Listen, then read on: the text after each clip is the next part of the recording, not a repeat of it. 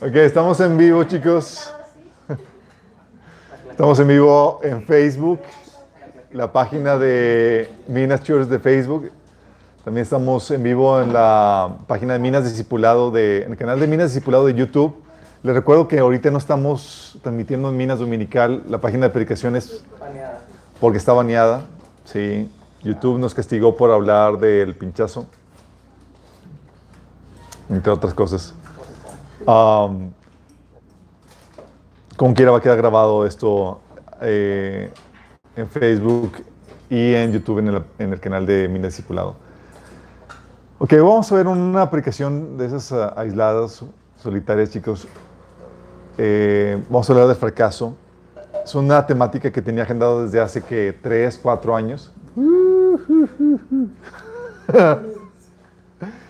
Uh, de hecho, le pensaba delegar porque he hablado del fracaso en diferentes eh, talleres aquí y allá. Hemos dado eh, este, algo de entendimiento acerca del tema en diferentes eh, talleres. Cuando hablamos de, de, liderazgo, hablamos de fracaso. cuando hablamos de incluso de, de finanzas, el taller de finanzas también hablamos de algo de eso. Pero quiero enfocarme en algunos puntos importantes de eso, porque es algo crucial en la vida del cristiano. Tiene que el cristiano saber cómo lidiar con el fracaso. Vamos a poner este tiempo en manos de Dios. Vamos a orar, chicos. Amado Padre Celestial, te alabamos, te bendecimos, te damos tantas gracias, Señor, por tu presencia en medio de nuestro Padre.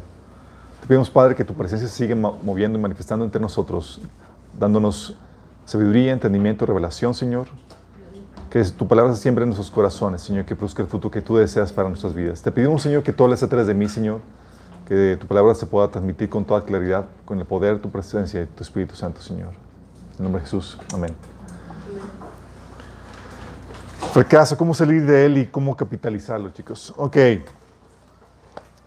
Cuando hablamos de fracaso, chicos, um, algo que a veces se nos olvida es que es algo inherente en la creación de Dios, chicos. Algo inherente desde antes de la caída.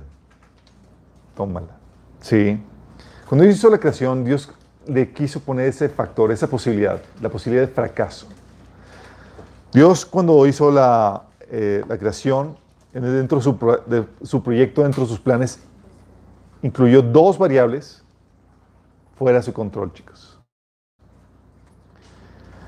El fracaso siempre va a ser, cuando pasa eso, chicos, el fracaso siempre va a ser una posibilidad cuando en tus proyectos se incluyen alguna variable que está fuera de tu control. Si hay algo que está fuera de tu control, hay la posibilidad de fracaso. Y así sucedió con Dios. En su soberanía puso fuera de su control una variable, bueno, dos, que podrían ocasionar el fracaso de su proyecto, de sus planes. Qué heavy, ¿no? Dios poniéndose a hacer eso. Uno de ellos es la voluntad del hombre. Libre albedrío, chicos. Dios decidió, ¿sabes que Esto no lo voy a controlar.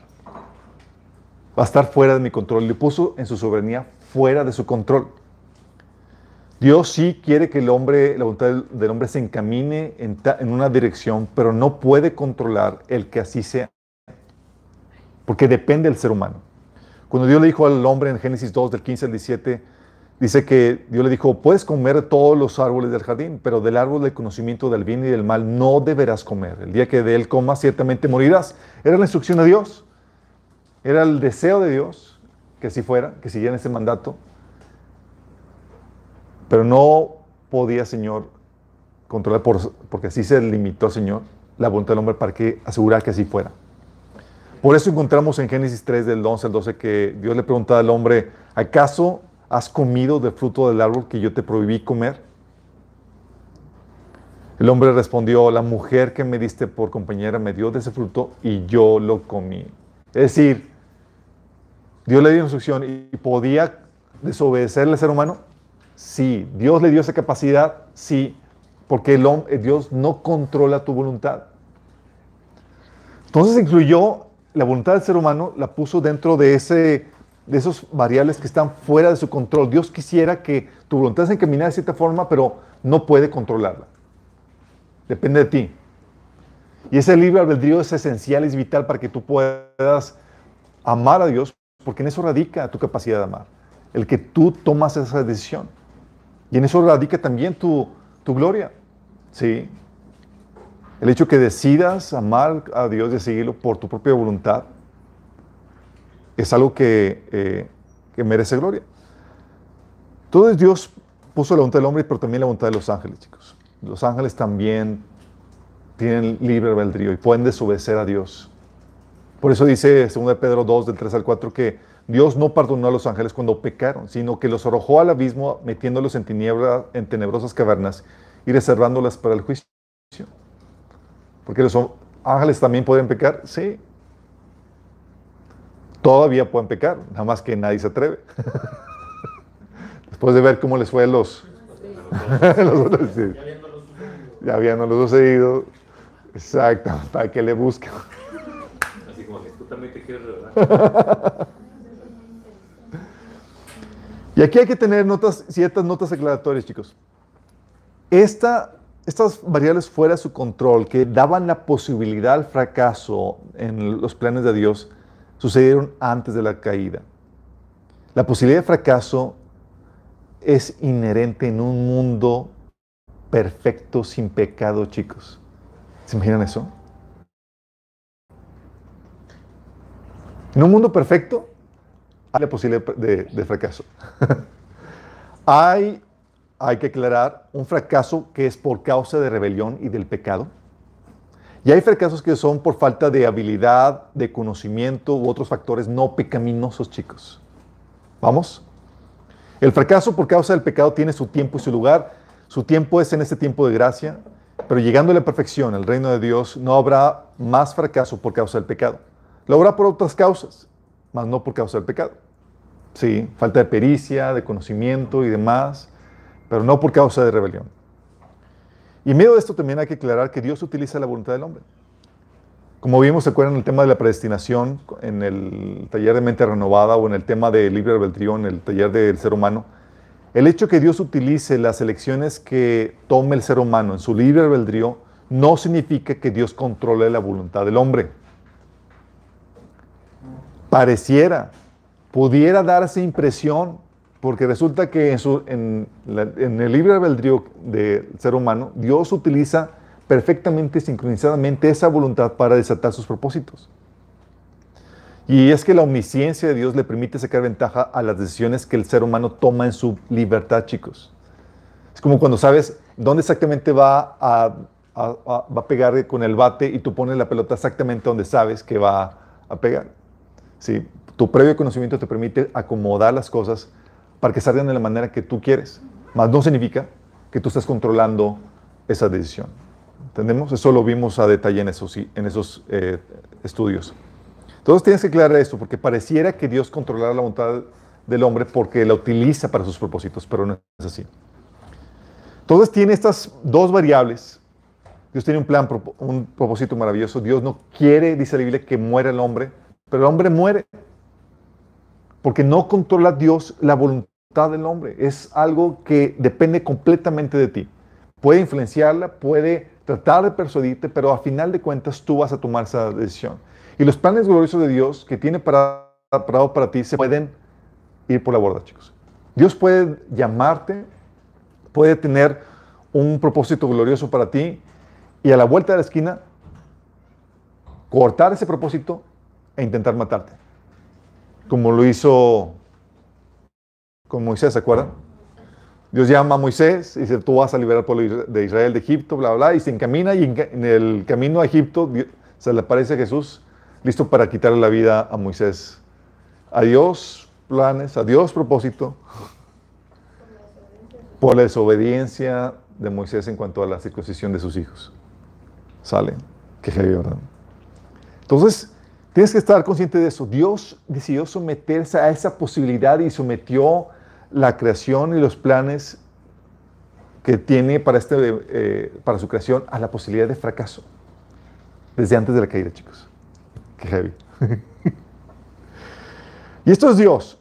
Imagínate, Dios enfrentando la posibilidad de fracaso en sus planes. ¿Qué me dirás del hombre? Dios tenía que enfrentar nada más dos posibilidades fuera, dos variables fuera de su control, la, voluntad del hombre y la voluntad de, de- de los ángeles. Pero el hombre, tú y yo tenemos que enfrentar un montón de variables fuera de, de nuestro control. Tenemos la variable de que lo que no conocemos, chicos. Porque por más que estudies, siempre habrá algo de ignorancia en tu vida. Pablo dice que si alguien, alguno cree saber algo, todavía no lo sabe como debería saber. Es una variable, ¿sí? Que te expone al trabajo, al fracaso. Es decir, aquello que no, que no sabes, es que, y aparte no sabes qué no sabes, ni cuánto no sabes. Y puede, y puede ser eso determinante para el fracaso, chicos. Sí, es un riesgo. La ignorancia que tienes es un riesgo. Por eso dice el salmista 19:22, ¿quién podrá entender sus propios errores? Líbrame de los que me son ocultos. ¿Cuántas cosas están estás haciendo mal sin darte cuenta? ¿Cuántas cosas estás, estás haciendo que te están perfilando al fracaso sin que tú te estés dando cuenta? Hay muchas cosas que no sabemos que nos están perfilando al fracaso. Es que no sé por qué las cosas no están, están fallando. Exactamente no sabes. O piensas que estás haciendo todo bien, pero hay algo de ignorancia que te está llevando al, al fracaso. Entonces tienes esa variable fuera de tu control. Está fuera de tu control porque por más que sepas, siempre va a haber algo que ignoras. Ahí es donde dependemos de la misericordia de Dios para contrastar eso y que nos revele. Pero no, aparte de eso, tienes otra variable fuera de tu control, es que como seres humanos tenemos descuidos, errores, accidentes. Cosas que por más bien hagas, que te prepares y demás, cosas suceden, chicos. ¿Se acuerdan el episodio cuando los profetas fueron a preparar, eh, a, cortar troncos de árboles para eh, ampliar su, su morada en el libro de Reyes? Fueron con Eliseo y fueron a cortar ahí la, eh, madera para armar ahí el lugar de su habitación. Y fueron los profetas y dice, de pronto al cortar un tronco, uno de los profetas se le zafó el hacha y se cayó al río. ¿Hizo algo mal? No, chicos, simplemente los accidentes suceden. Cortando, ¡push! ahí vuela la, la cabeza del, del hacha. Ay, maestro, gritó, esa hacha no era mía, peor aún. Se la pidió prestada. Pues corre. Córrele.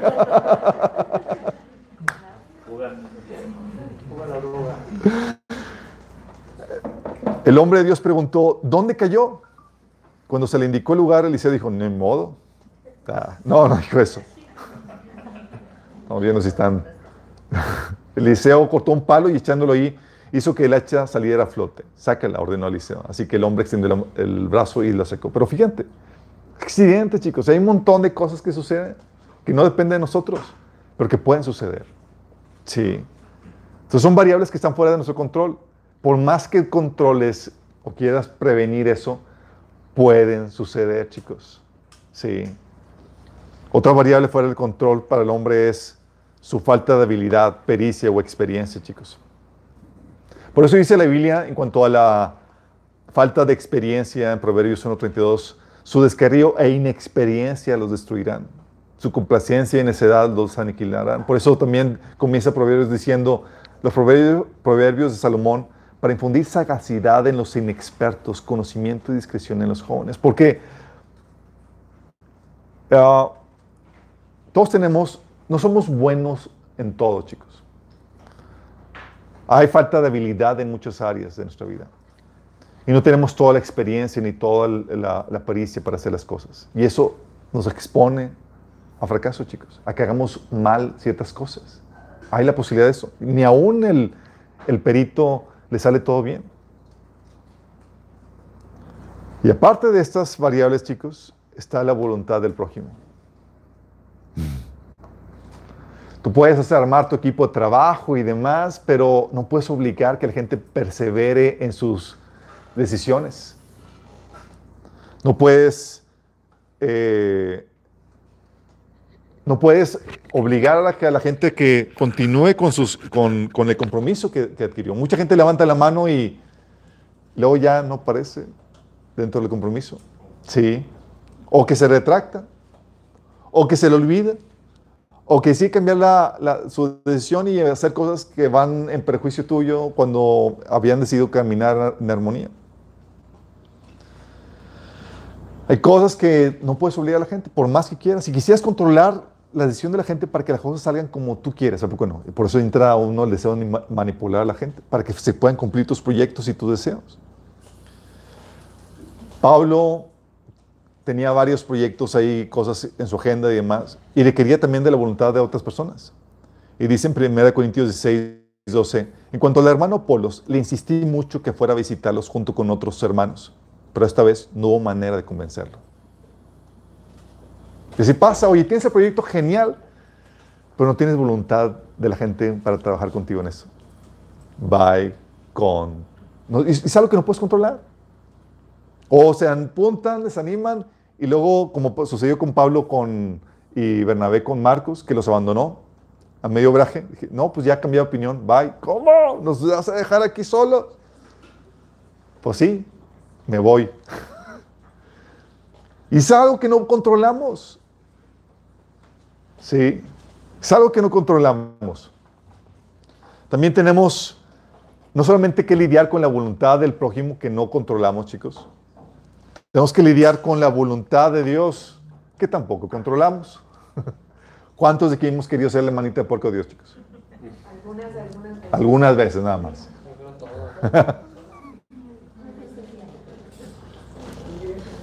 Entonces queremos que Dios así nada nos dé la, eh, la aprobación y, y, se una a nuestros proyectos y contar con su apoyo y demás, pero no podemos asegurar que va a ser siempre así. Por eso dice Santiago 4, del 13 al 15. Ahora escuchen esto ustedes que dicen, hoy o mañana iremos a tal o cual ciudad, pasaremos ahí un año y haremos negocios y ganaremos dinero. Lo declaramos en nombre del Señor.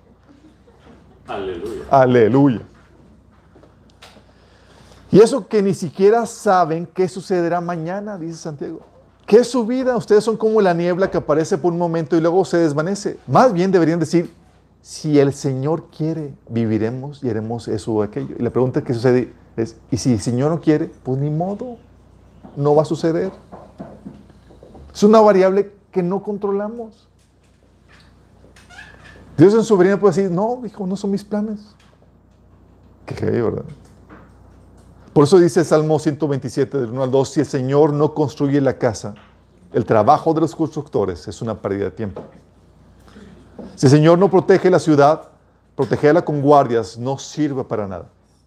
Es inútil que te esfuerces tanto y desde temprano en la mañana hasta la tarde, hasta tarde en la noche y, te preocupes para conseguir alimento, porque Dios da descanso a sus amados. Por eso también en Proverbios 16 uno dice, el hombre propone y Dios dispone. Sí, sí viene en la Biblia, chicos.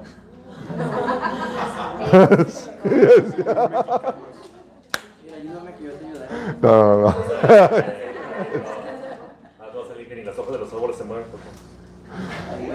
No, esto sí viene en la Biblia, chicos. El hombre propone, Dios dispone. Sí. Y Dios determina si es o no eso, chicos, si se van a dar o no las cosas. Y Dios controla variables muy diversas como el clima, la naturaleza, tu salud, la vida, las circunstancias. Funcionamiento general de la creación depende de Él, chicos. Él sustenta la creación. Por eso también dice la Biblia en Éxodo. Mmm, ok, este es. Debe ser Éxodo 26.4, que dice. No, es Levítico. Em, yo les enviaré lluvia a su tiempo y la tierra y los árboles del campo darán su fruto. El Señor manda, mostrando que Él es el soberano sobre la naturaleza, sobre el clima y determinando qué clima, si va a llover o no, eh, es el, eh, de Él depende esa, esa situación. También Éxodo 4.11 que dice, le dice Dios a Moisés, ¿quién le dio la boca al hombre? ¿Quién lo hizo mudo? ¿Quién hizo al mudo y al sordo o al que ve o al que no ve? ¿Acaso no soy yo el Señor? El Señor termina tu salud, tu vida, las circunstancias la naturaleza. Todos Dios, hay muchas cosas que, queremos ser, pero depende de la voluntad de Dios. ¿Por qué crees también hay otro factor que no está que no depende de ti? Es un factor fuera de tu control, que es la voluntad del enemigo. ¿Afecta la voluntad del enemigo, chicos? sí. Puede retrasar o bloquear proyectos o cosas que Dios te ha mandado hacer. Por ejemplo, Daniel 11 del 12 al 13, cuando está orando Daniel, dice, no tengas miedo, Daniel. Desde el primer día se apareció un ángel con Daniel y dice así, no tengas miedo, Daniel. Desde el primer día que comienzas a orar para recibir entendimiento y humillarte delante de tu Dios, tu petición fue escuchada en el cielo. He venido en respuesta a tu oración. Pero durante 21 días el espíritu príncipe del reino de Persia me impidió el paso. Entonces vino a ayudarme Miguel, uno de los arcángeles, y los dejé ahí con el espíritu príncipe del reino de Persia. Aquí bloqueando la contestación de la oración. Qué heavy, ¿no? Tú orando para que las cosas se puedan realizar y la respuesta viene en camino y hay un bloqueo espiritual por la voluntad del enemigo que no quiere que se realice. O como dijo Pablo eh, en 1 Tesalonicenses 2, 18, que le dijo a la iglesia de Tesalonicenses, quisimos ir a verlos, yo mismo lo intenté varias veces, pero Satanás nos lo impidió.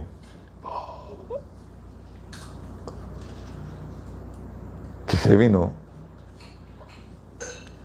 Entonces tienes la voluntad del enemigo también como factor fuera de tu control, no es como que vas a poder persuadir al amigo que siempre esté de acuerdo a, tu, tus planes. De hecho, si lo persuades, significa que tú estás haciendo algo que a él le agrada.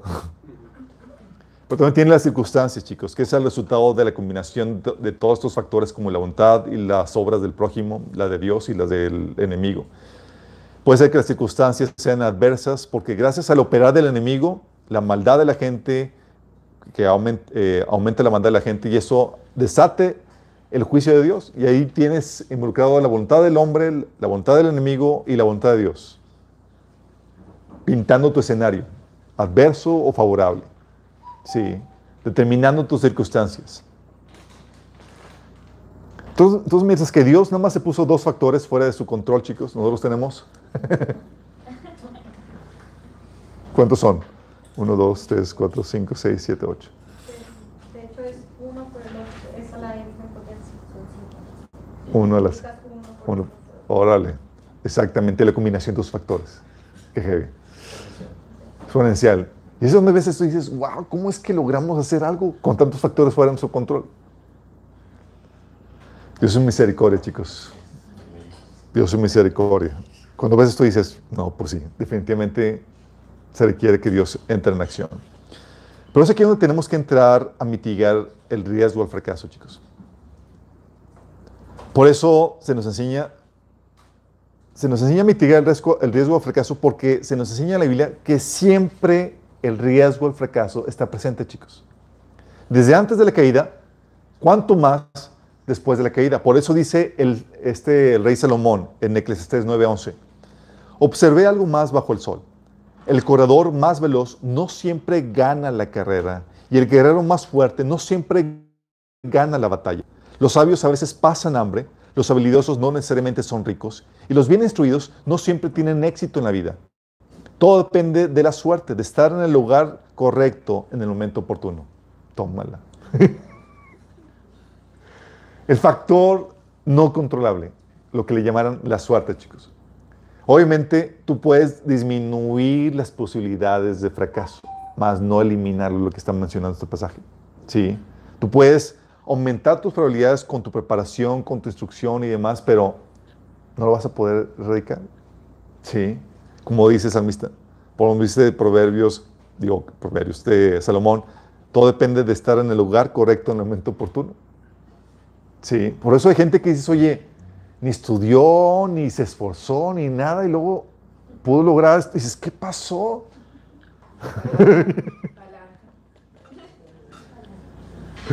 Palancas. Sí.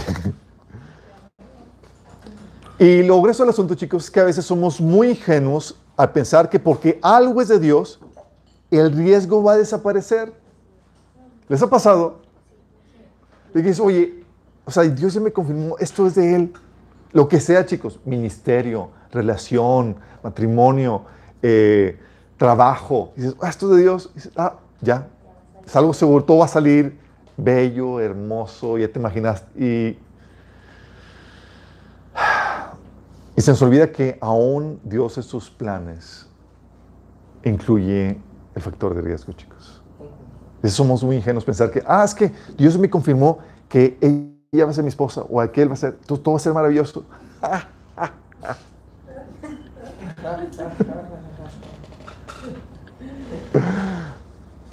No necesariamente. Hay riesgo implicado, chicos.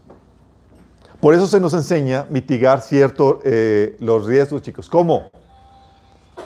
Se nos enseña a mitigar el riesgo, no eliminarlo, pero sí disminuirlo al mínimo. La Biblia nos enseña varios aspectos en ese sentido. Oye, si, el, si la, la ignorancia es un factor de riesgo, voy a disminuirlo estudiando. Sí, Josué 1.9, por ejemplo, le encomendaba a Josué que estudiara las escrituras, que les meditara de día y de noche para que le tuviera éxito en todo lo que hiciera. Porque el principal factor de fracaso no son tus estudios académicos, sino son tu ignorancia de la instrucción de Dios y de su palabra. ¿Sí? Estudiando, obviamente, buscando consejo. Oye, tengo ignorancia, ¿cómo disminuyo la posibilidad de, fracaso? La Biblia te dice en Proverbios 24, 6, Proverbios 15, 22, que en la multitud de consejeros está la victoria, el éxito. Porque con ello contrarrestas el factor de lo que no sabes. Oye, no sé, no estoy viendo algo, pero entre varias cabezas, con el conocimiento que Dios está dando a cada uno de ellos, te ayuda a disminuir ese factor. También la Biblia te enseña que disminuye ese riesgo al fracaso haciendo buena planeación. Por ellos 21.5, Lucas 14, del 28 al 32 te habla y te enseñan de que si tienes una mala planeación, tus probabilidades de fracaso aumentan. Los planes apresurados conducen al fracaso, dice Proverbios. También nos enseña a tener un plan de contingencia, chicos. Proverbios 20, 16, eh, Proverbios 11, 5, Primer Reyes 20 del 39 al 42, Proverbios 14, 16, entre otros más. Nos enseñan que el hombre prevenido, sí, se aparta del, del peligro. Sí, se aparta. Y es ahí donde la Biblia nos enseña a, tener planes de, contingencia, contratar seguros, respaldos, medidas de seguridad, eh, etcétera, para poder contrarrestar ese factor de, riesgo. También nos enseña a diversificar. En, Exo, en Eclesiastés 2, 11, 2 y versículo 6. También supervisar. A veces pensamos que ya, ya contraté a alguien. No, sabemos por experiencia propia no necesitamos conocimiento de la Biblia en ese sentido de que si no supervisas las cosas, la probabilidad de fracaso aumenta. ¿sí? Y la Biblia lo enseña también. También, oye, creando contratos, haciendo convenios, porque sabemos que la voluntad del hombre puede flaquear, cambiar de opinión y demás. Entonces, ¿qué hago? Pues amarlo, la voluntad. ¿Cómo? Por medio de un contrato, de un convenio por escrito. ¿Sí? Y la Biblia enseña eso. Oye, La voluntad de Dios, que es otro factor que esté de, mi lado o no. La Biblia enseña que puedes orar a Dios encomendando tus planes. Sí. Entonces puedes orar a Dios encomendando tus planes para disminuir el factor de que, ¿sabes que Ni siquiera pelea a Dios ni nada. Oye, me presento una oración para encomendar a mis planes y dice que entonces tendrás éxito. También para contrastar la voluntad del, enemigo, orando por protección. Por algo la Biblia nos enseña que oremos que nos libre del maligno. ¿Sí? Y Pablo pedía oración por protección. Y la inexperiencia y la falta de, conocimiento, oye, contratando expertos y peritos o talentosos. Ambos sabemos que hay mayor riesgo de fracaso si contratas a gente sin experiencia. Pero si contratas a alguien con experiencia, el riesgo disminuye, no se elimina, pero disminuye. Entonces la Biblia nos enseña cómo mitigar el fracaso. Lamentablemente no lo vamos a poder eliminar. ¿sí? no se va a eliminar por completo. Y esto, chicos, es algo que debes entender de la Biblia, más vale que lo vayas aceptando desde ya, si no es que desde ayer. Siempre va a haber la posibilidad de fracaso, chicos. Aún Pablo consideraba la posibilidad de que él se apartara del Evangelio. Sí, imagínate.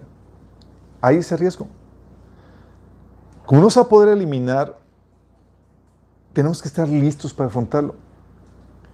Hay situaciones donde, oye, noviazgos que comienzan con mucha ilusión, con la esperanza de casarse. Y cuando están las emociones a flor de piel, empiezan, no, ya. Y uno siente ya realizado y demás, pero terminan rompiendo la relación. Recuerdo, no son pocos, sino varios que me han tocado, de hecho yo también caí en esa categoría, que no, es que la primer, mi, primer no, mi primera novia va a ser con la que me voy a casar. o la primera persona que dice, no, es que nomás quiero, quiero besar al que va a ser mi, mi esposo. Es lo que decían muchas doncellas. Sí. Pero tiene la esperanza de que ya el primero, certero, sí, seguro, y, de repente terminas con una situación donde, va, terminó, fracasó el noviazgo. Sí. O matrimonios, chicos, que comienzan con grandes ilusiones, aún con Dios confirmando la relación, y que terminan en divorcio. o que sufren un golpe fuerte de infidelidad.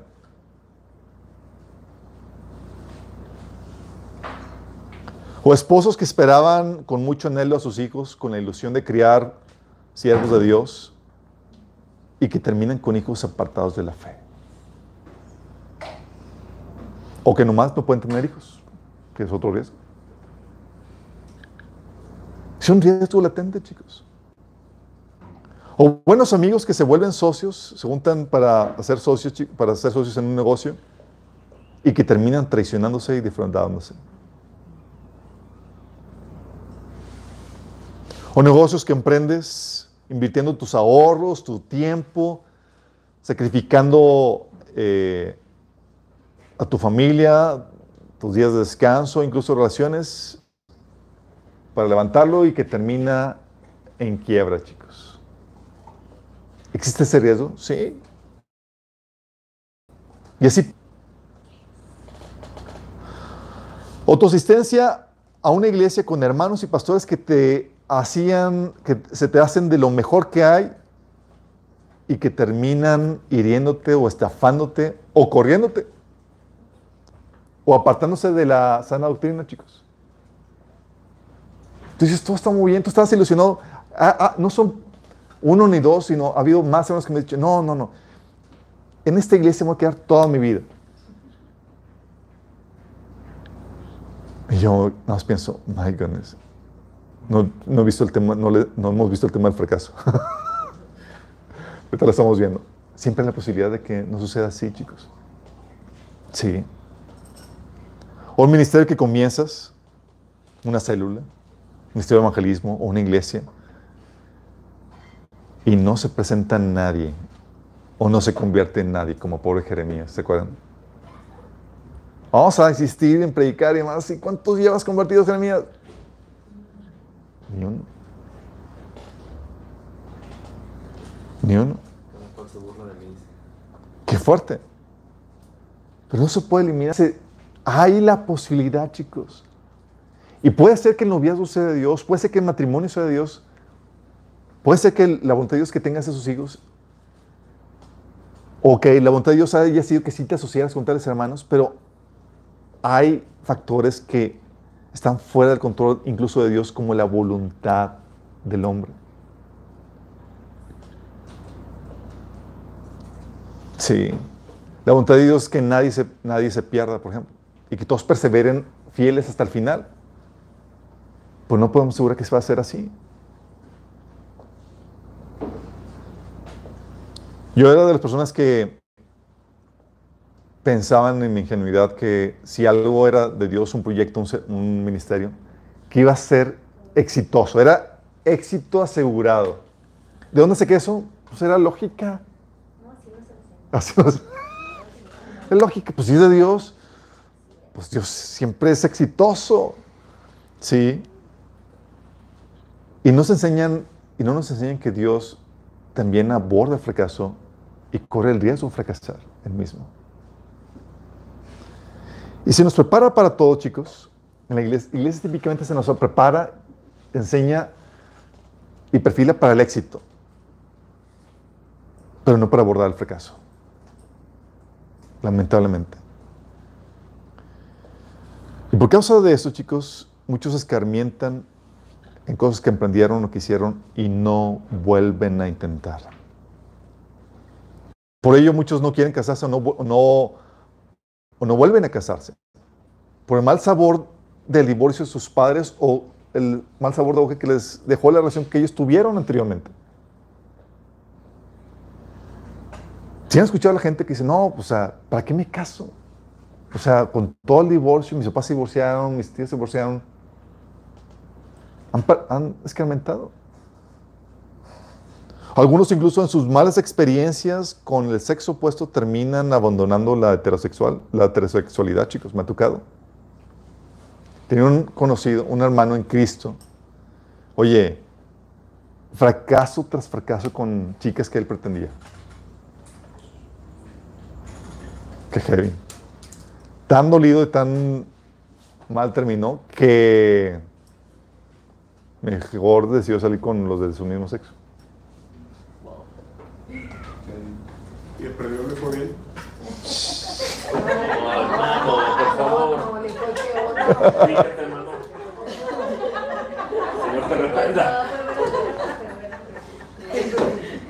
Sí, ahí sí lo pelaron.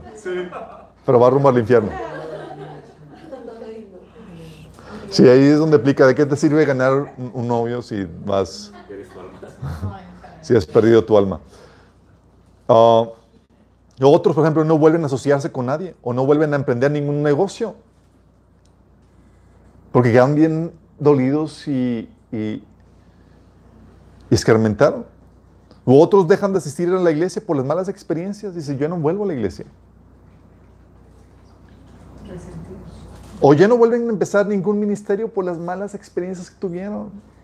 O porque no vieron ningún resultado. Y es que chicos, si algo hay, tiene fracaso, es que el fracasar duele. Y no poquito. Un buen, chicos. Fracasar duele. Todas tus esperanzas, todos tus sueños y deseos de poder alcanzar, conquistar tal cosa, alcanzar tal nivel, cuando se arruinan, cuando se van, se hacen añicos, tu corazón se hace añicos igual, juntamente con esas ilusiones. La muerte de una, de una ilusión duele. Y luego las consecuencias negativas que eso trae también duelen, porque no solamente se, oye, yo tenía la esperanza de un hermoso matrimonio, pero no se dio. Y luego aparte estoy viviendo las consecuencias del mal matrimonio y están afectando toda mi, mi, mi relación, todas las más áreas. Aparte del sentido de falta de éxito, de haber trabajado en vano, ese sentimiento de, de, de, desperdicio de tiempo y de recursos, de una mala inversión, duelen, chicos. ¿Te ha pasado que, oye, invertiste, hiciste, dices, ching, para nada? Dices, ouch, no vuelvo. Qué heavy, ¿no? Jesús vivió esto, experimentó esto. Él se puede identificar con nosotros en esta experiencia porque Él vivió esta experiencia. Él fue llamado para traer de vuelta las ovejas de, descarriadas de, Israel, de vuelta a Dios, chicos. Estuvo tres años trabajando intensamente con ese propósito, llamando al pueblo, de Israel a arrepentimiento en cada pueblo, en cada comunidad, en todas las sinagogas de Israel. Hacia el final de su ministerio, cuando sabía que estaba cerca de su partida, dice Lucas 19 del 41 al 44 que Jesús empezó a llorar. Dice, y es cerca, y es cerca de la ciudad, Jesús lloró al verla. Y dijo, ah, si por lo menos hoy pudiera saber lo que te pudiera traer paz. Pero eso ahora está oculto a tus ojos, porque van a venir días sobre ti cuando tus enemigos levantarán un cerco a tu alrededor y te asistirán, y te citarán, te y te destruirán por completo a ti y a tus hijos dentro de ti y no dejarán a, en ti piedra sobre piedra, por cuanto no te diste cuenta del momento en que Dios vino a visitarte. Jesús estaba también comentando que cuántas veces quiso juntar al pueblo de Israel como las eh, gallinas juntan a los polluelos bajo sus alas. Y dice, y no quisiste. Y ese sentimiento de fracaso de que pusiste todo tu empeño para poder lograr algo, pero no se dio porque la voluntad del tercero no quiso acceder, porque está es una variable fuera de tu control. Jesús lo experimentó, ese sentimiento de fracaso. No podía obligarlos. Y él, en el Isaías 49 del 13 4, expresa ese sentimiento de fracaso. Dice, el Señor dijo a Jesús, tú eres mi siervo y me traerás gloria. Yo respondí, dice Jesús, pero mi labor parece tan inútil. He gastado mis fuerzas en vano y sin ningún propósito.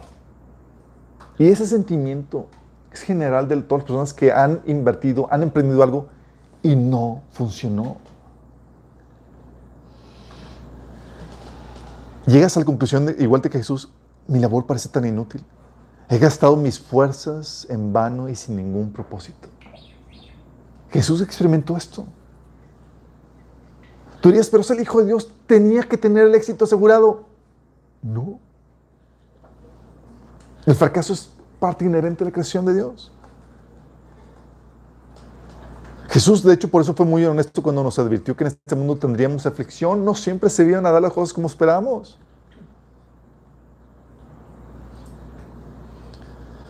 El problema, chicos, es que el fracaso duele y el fracaso sin consuelo te deja estancado en él.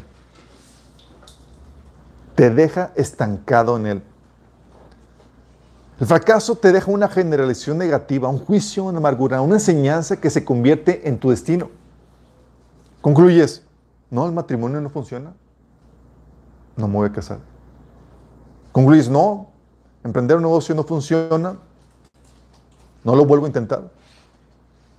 O concluyes, en la iglesia hay pura gente hipócrita que te apuñala por la espalda, no vuelvo a ir. Por una mala experiencia. O concluyes, oye, mi relación con el sexo opuesto nomás no funciona, mejor me voy con los de mi mismo sexo. O dices, oye, los invitas y siempre te dejan solo, mejor no vuelvo a intentar.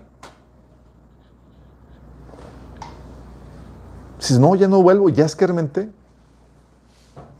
Incluso puedes decir, oye, pero a otros les funciona, sí, pero a otros les funciona, para mí no. Ya hiciste una generalización de que siempre va a ser eso para ti.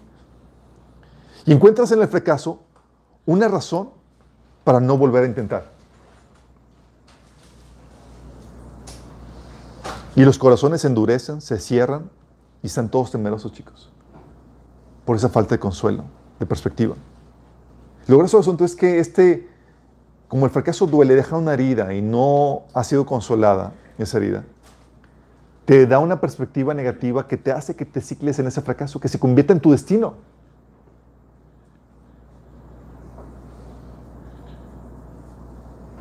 Por eso mucha gente se cicla y cambia la perspectiva.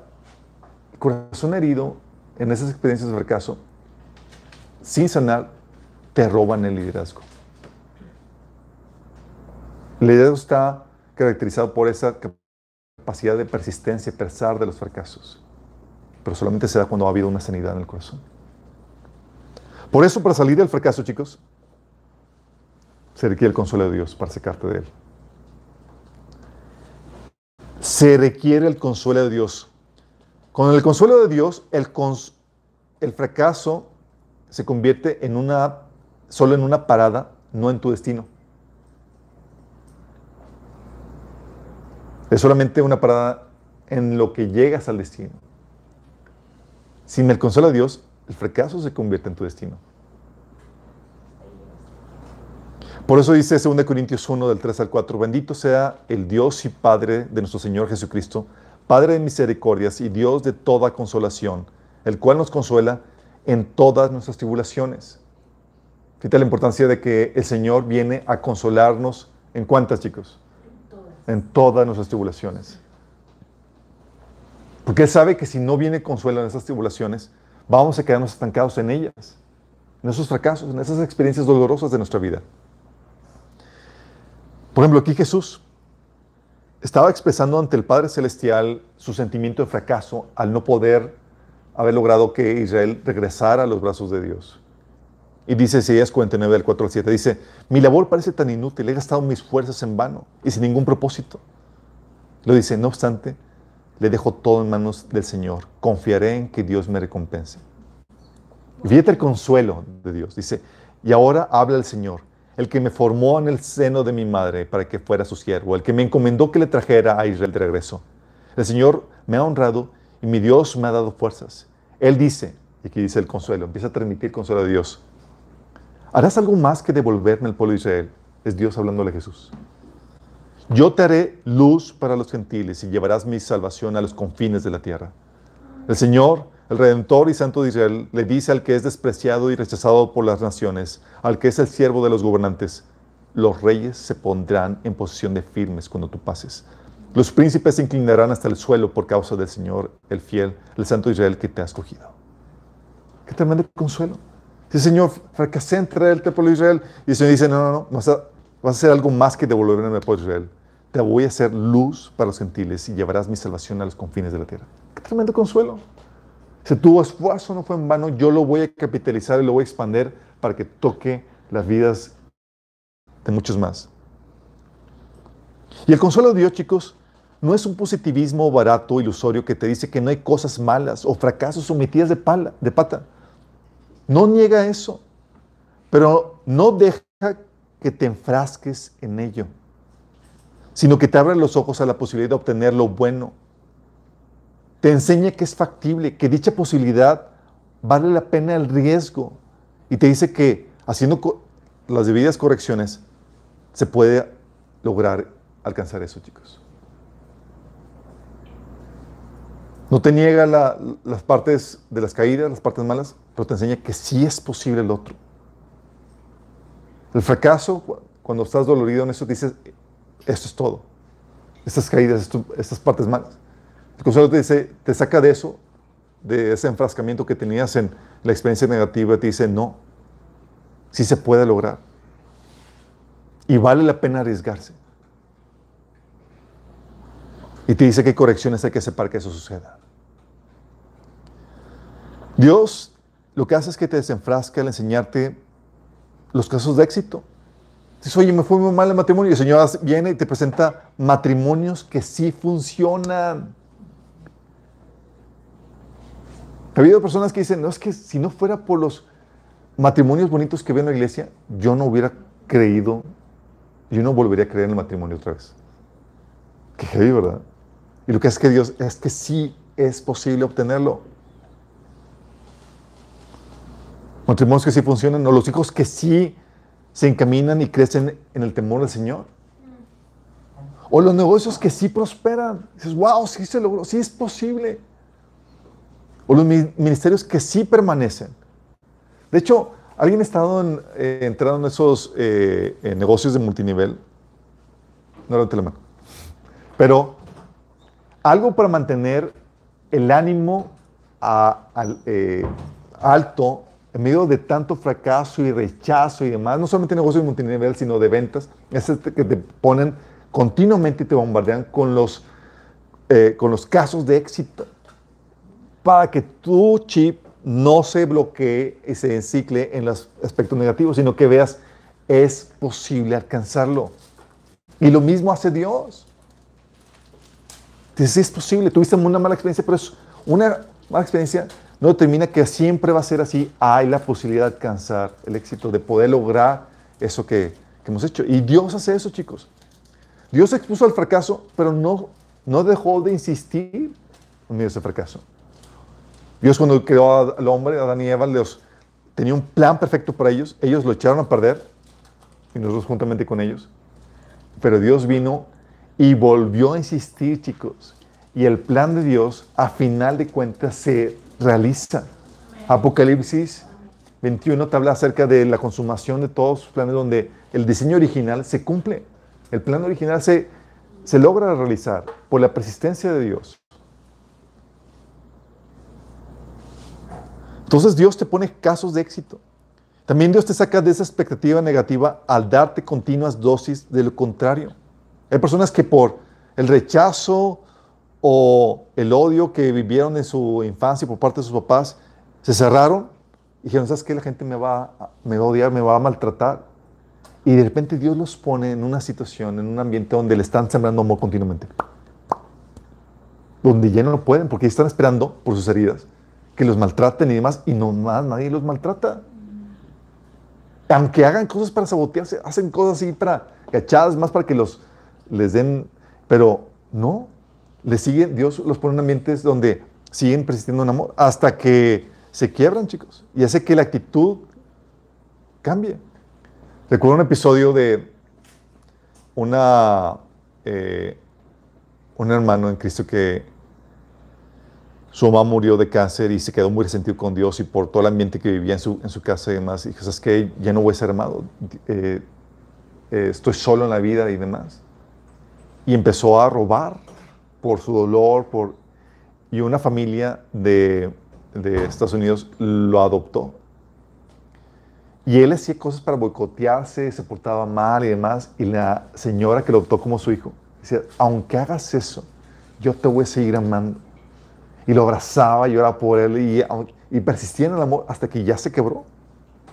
Se cuenta que su expectativa estaba mal. Que él sí podía esperar lo contrario. Es lo que Dios hace. Muchas veces. O Dios te saca de esa mala experiencia, ¿sabes qué? Dándote una dosis sobrenatural de fe. Oye, fracasaste y demás, pero tú tienes una convicción sobrenatural de que sabes que va a funcionar, aunque no hay ningún eh, historial que te avale en eso. No sé, porque sé que esto sí va a funcionar. Tengo una convicción sobrenatural de que es posible, aunque no haya referencia alguna en la que te puedas apoyar. Así sucedió con el inventor del foco, ¿se acuerdan? El relato de, oye, ¿cómo sabes que va a funcionar? Nadie lo ha hecho. Porque sé, porque sé. Y más de mil intentos hasta que, órale, lo logró. ¿De dónde sacaste esa, esa, esa creencia? Muchas veces esa, esa convicción sobrenatural. Dices, ¿sabes qué? Va a ser, va a suceder. Sí.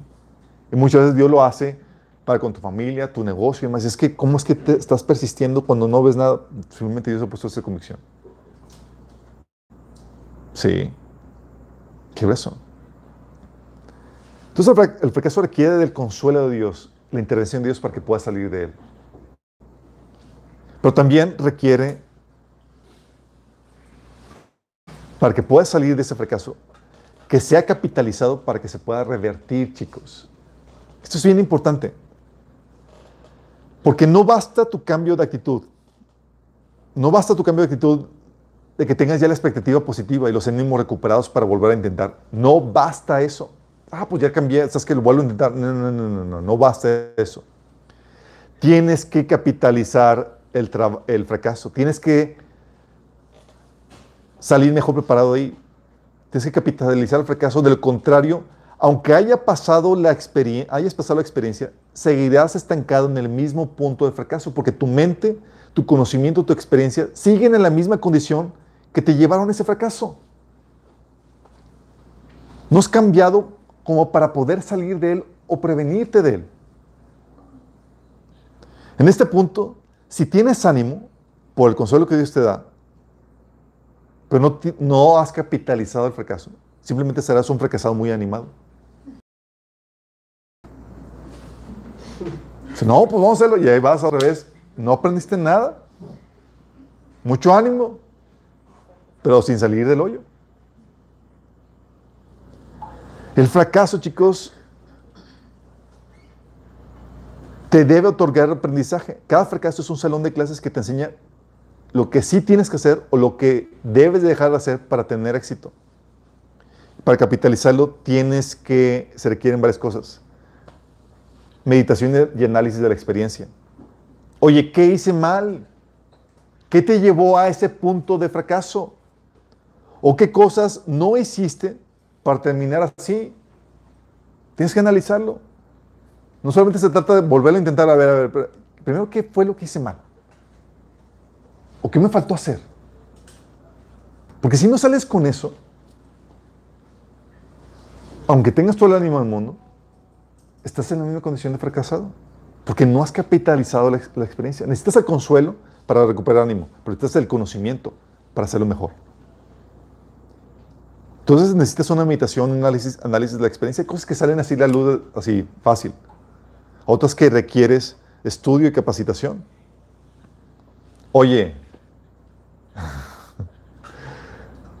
recuerdo cuando dimos el taller de finanzas en los primeros episodios, comentarios me decían, ¿qué taller de, de, de, sanidad emocional ni qué nada? Hubiéramos comenzado con este primero y yo me hubiera ahorrado un montón de heridas. Porque muchas veces, oye, estás en el atolladero financieramente y no sabes ni por dónde. Nada más sabes que se puede salir de ese atolladero, pero no sabes cómo. No sabes nada. O ya te tienes que capacitar, taller de finanzas, ¿qué fue lo que hiciste mal para que no lo vuelvas a hacer? ¿O qué te faltó hacer para que lo empieces a hacer? O el de matrimonio. Oye, situaciones donde tu matrimonio todo fracturado o ya en el divorcio y demás, ya terminaste ya la relación y más, y sales y dices, no, lo vuelvo a intentar. Ánimo, pero sin conocimiento, chicos, te mantiene en el mismo nivel de fracaso. Tienes que capitalizarlo para poder salir del fracaso. Si no, no has salido de eso. Sigues en el mismo estatus de fracaso.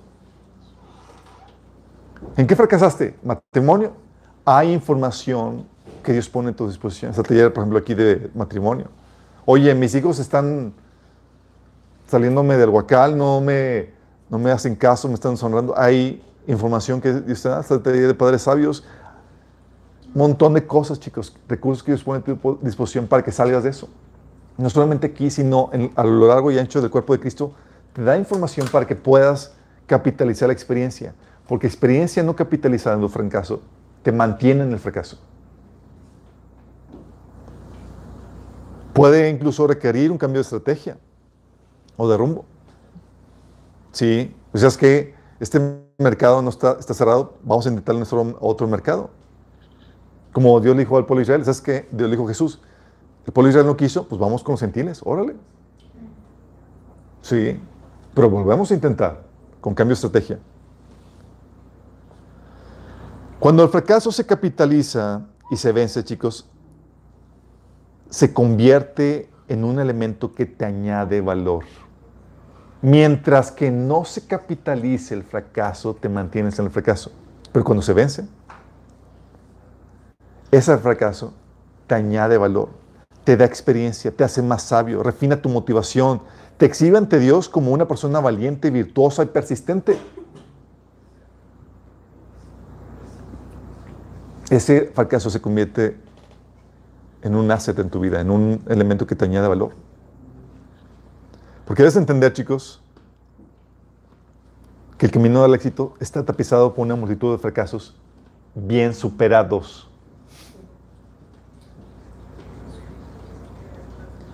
Y eso es tan importante que entiendas porque dices, oye, ahora en Cristo la victoria está asegurada. No. Hay que perseverar en la existencia. Esto es tan importante, chicos, porque Dios quiere que corras riesgos con Él. Dios quiere que corras riesgos con Él. Sí, Señor, si quieres que haga esto, y si, y si, fracasa, y si fracaso, el Señor, ¿y si fracasamos?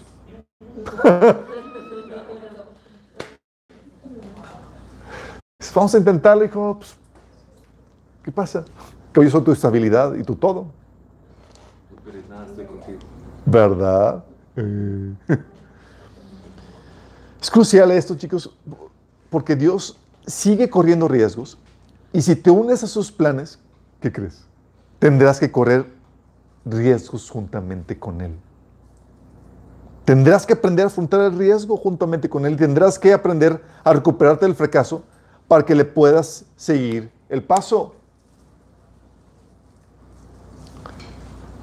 Te lo repito, chicos. Seguir al Señor va a, va implicar correr los riesgos, del de, los riesgos de fracaso que Él esté dispuesto a correr. Y va a implicar que tú estés dispuesto a recuperarte de ese fracaso para que le puedas aguantar el paso. Porque tal vez fracasaste y tú no recuperaste y el Señor no se va a detener por ti. El Señor. Y yo, ándale, que tenemos una agenda. No, Señor, la vida es miserable. Me van a maltratar. Y, no, ya, órale. Y tú haciendo tu pitipar. ¿Te acuerdas? Como le hizo Samuel con eh, Dios con Samuel, que ungió al primer rey, el profeta Samuel, Saúl, y estaba así logroso. Wow, soy el primer profeta que corona a un rey del pueblo de Israel. Y vean el tipazo de rey. No hay nadie como el alto, guapo, fornido. Y dices, wow. Pero un fracasazo, chicos. Tanto le dolió el fracaso de ese primer rey que no paraba de llorar por él, chicos. El Señor tuvo que intervenir. 1 Samuel 16.1, Dios le dijo a Samuel, ¿hasta cuándo llorarás a Saúl habiéndolo yo desechado para que no reine sobre Israel? Llena tu cuerno de aceite y ven y te enviaré a Isaí de Belén para que sus hijos, porque de sus hijos me he provisto rey. Pero muchos, el Señor dice, ¿ya hasta cuándo? Y Señor, aquí me voy a quedar. Y se quedan ahí. Dice, Señor, tengo más cosas que hacer, vamos a emprender, vamos a, a ungir otro rey. No, Señor, yo no quiero correr riesgos. Y Dios no se va a detener por ti. Dios va a seguir corriendo riesgos, chicos. Y requiere gente que sepa afrontar esos riesgos.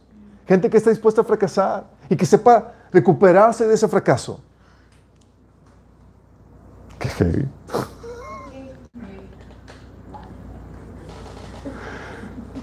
Tienes que agarrar el gusto, chicos.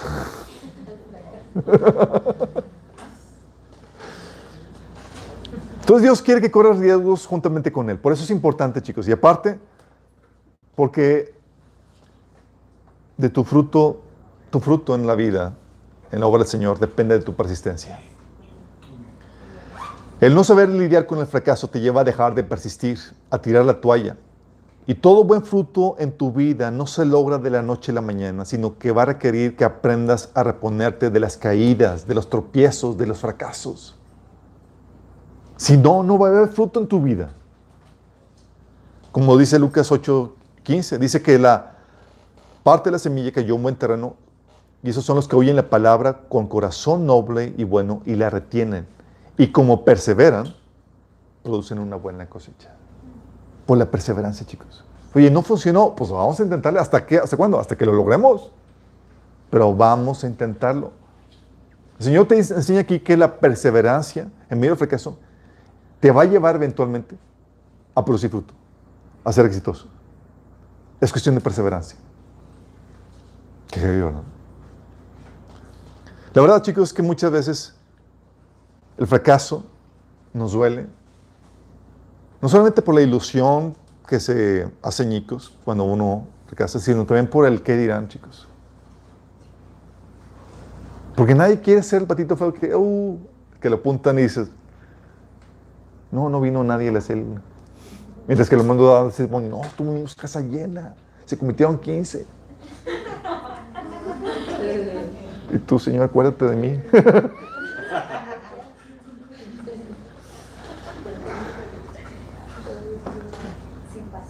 O nadie quiere ser el que, oye, no es que, pues, mientras que el hermano dando testimonio de, la gloria de Dios en su matrimonio y más, y tú acá con el matrimonio, así una sucursal del infierno.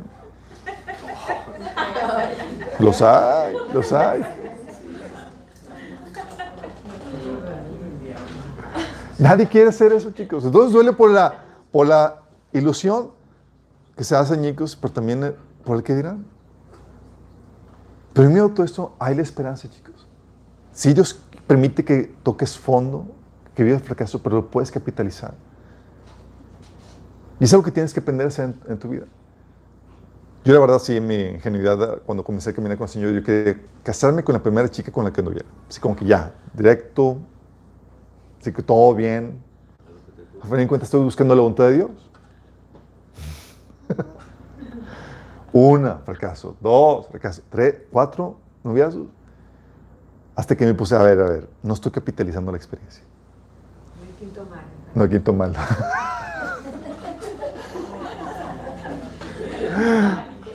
me senté a ver, oye, y es algo que compartimos en taller de, de desintoxicación sexual. Oye, no he puesto a analizar qué características es lo que estoy buscando y qué no.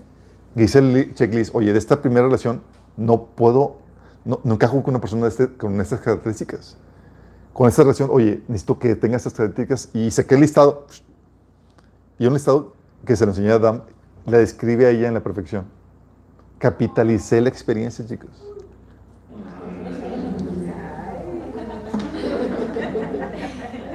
Sí. Oye.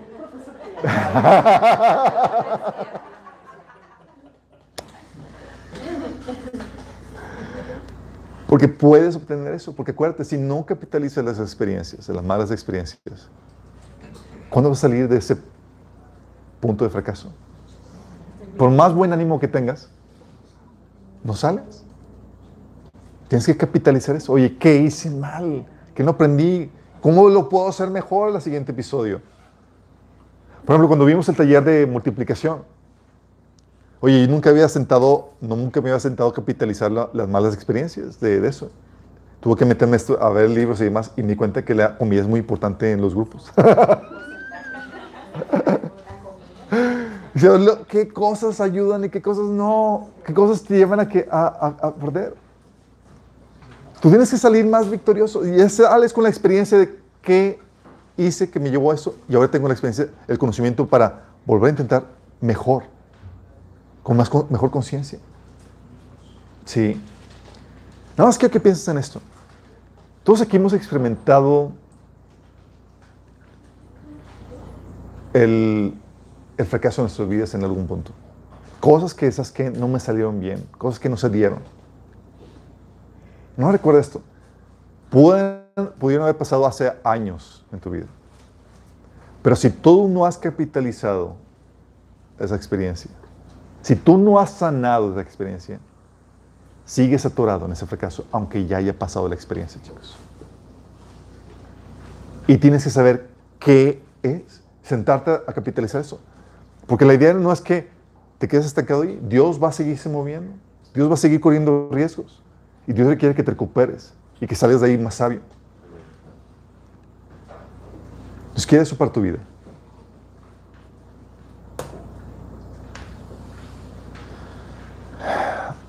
Y hay un fracaso, chicos, del cual no nos podemos dar la oportunidad de tener.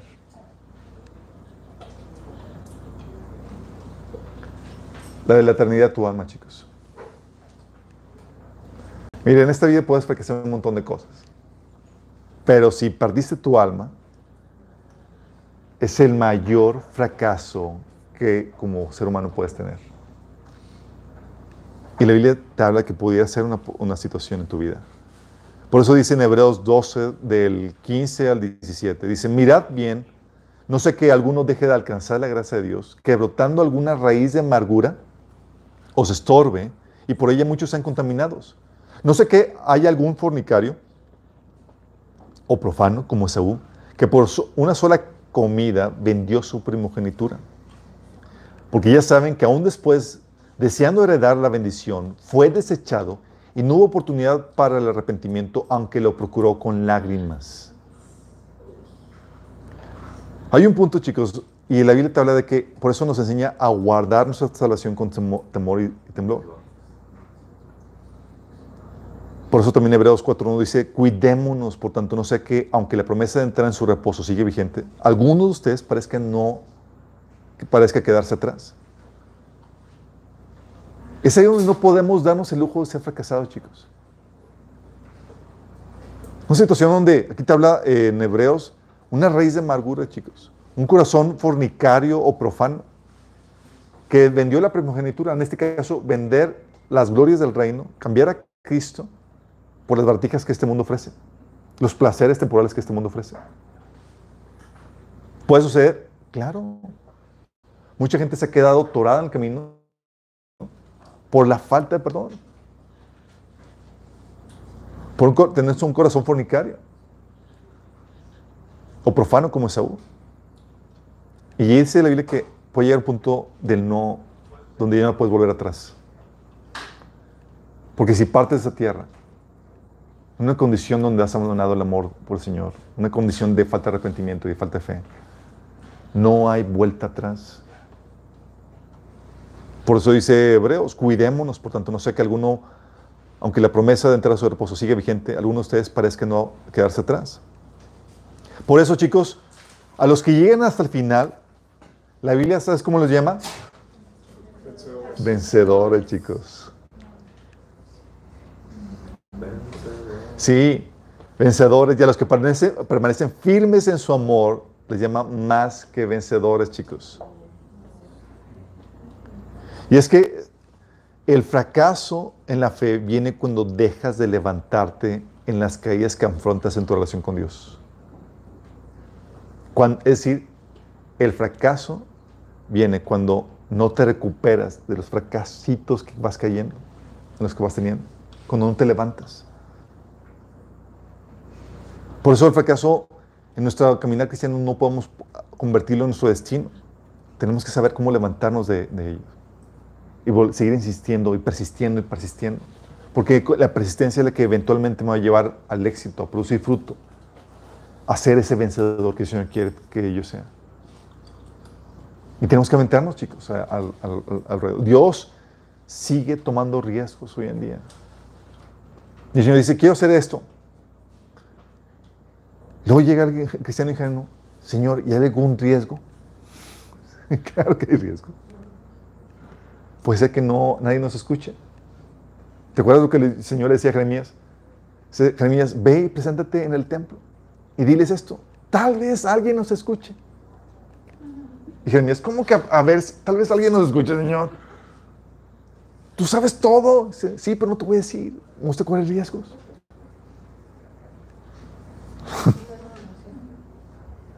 y así pasa, chicos. Oye, Dios puede confirmar tu voluntad en tal ministerio, en tal relación. Ese Señor ya me confirmó que esta va a ser mi esposa y ya nos casamos y es una relación confirmada, pero siempre está el riesgo. Una persona puede claudicar, puede dejarla a, Cristo, puede abandonar la fe, puede ser vencido por tentación, etc. Qué ¿verdad? Por eso Pablo decía, el que piensa estar firme, o sea, siempre hay el riesgo, chicos. Y tenemos que estar vigilando, disminuir las probabilidades de éxito y seguir persistiendo. Quiero terminar con una oración y siendo llamado a las personas que no han todavía rendido su vida a Cristo. Tú puedes vivir para tu propia voluntad haciendo lo que tú quieras, pero será el mayor de tus fracasos. Porque la Biblia enseña, dice que de, ¿qué te sirve ganar el mundo entero y perder tu alma? Perder tu alma en el infierno, apartado de Dios por toda la eternidad. Esta vida, por corta que es, no se compara con la eternidad que estamos a punto de, de vivir. Mi Señor te invita a que estés dispuesto a darle a Él tu vida, a que confíes en Él, en su liderazgo. Él desea lo mejor para ti. Y Él está dispuesto a cambiarte esta vida donde hay pecado, injusticia, maldad, enfermedad, por una vida que va a ser perfecta. Si tan solo estás dispuesto a arrepentirte de tus pecados, es decir, estás dispuesto a dejar de seguir tus propios deseos, tu propia voluntad para seguir los de Cristo. Y si estás dispuesto a creer que Jesús es Dios que se encarnó y que vino a morir por ti en la cruz para pagar el precio de tus pecados y que resucitó.